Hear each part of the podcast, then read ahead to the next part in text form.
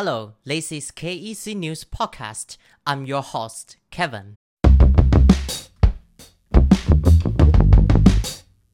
On the 23rd of July, WHO declared monkeypox a global public health emergency of international concern. PHEIC.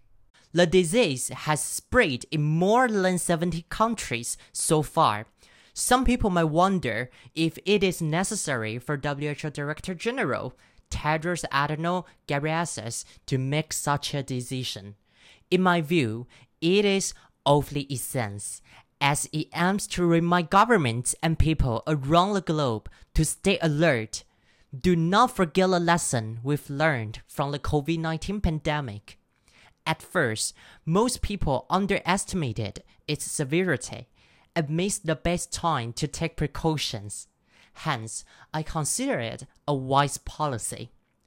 Now, let's talk about how monkeypox affects humans. According to the WHO official website, its incubation period is about 5 to 21 days. Its symptoms include fever, an extensive characteristic rash, and swollen lymph nodes. The fatality rate for monkeypox in recent years is around 3 to 6%. The statistics are from the World Health Organization. So, we shouldn't overlook the disease and should raise awareness.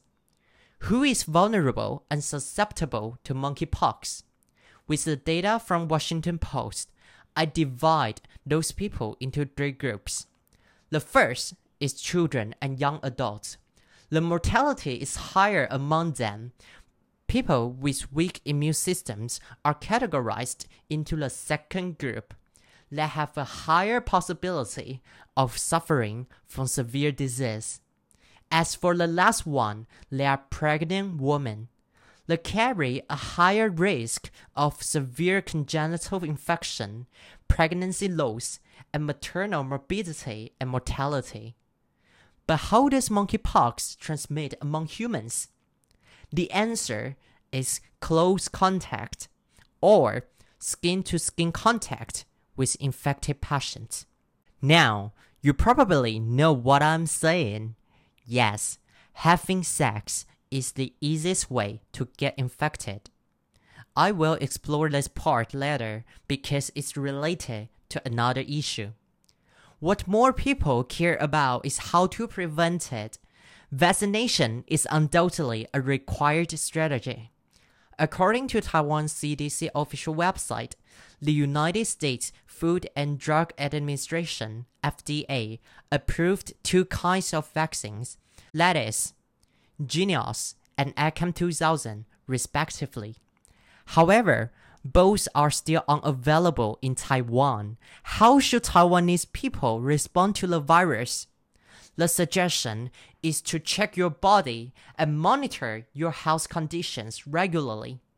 If you have the symptoms, see the doctor at once and avoid attending mass gathering activities or physically contacting others. Go back to the topic of its transmission. As I have mentioned, the primary route is through close co- or sexual contact.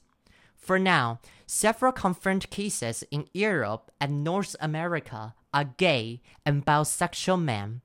The following information is from the monkeypox column on the WHO website.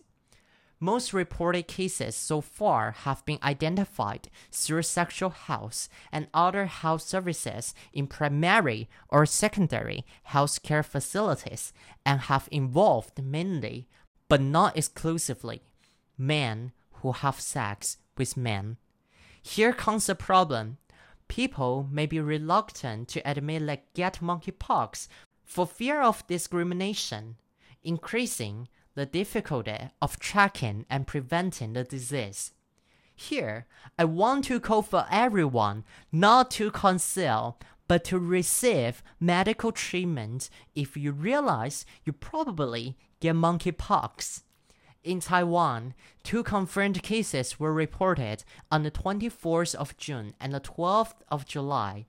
It seems that monkeypox hasn't spread in our community yet, but I still hope everyone can pay close attention to this disease.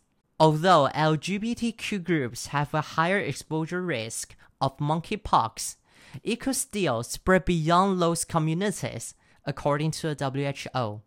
Most importantly, no discrimination should exist in our harmonious society.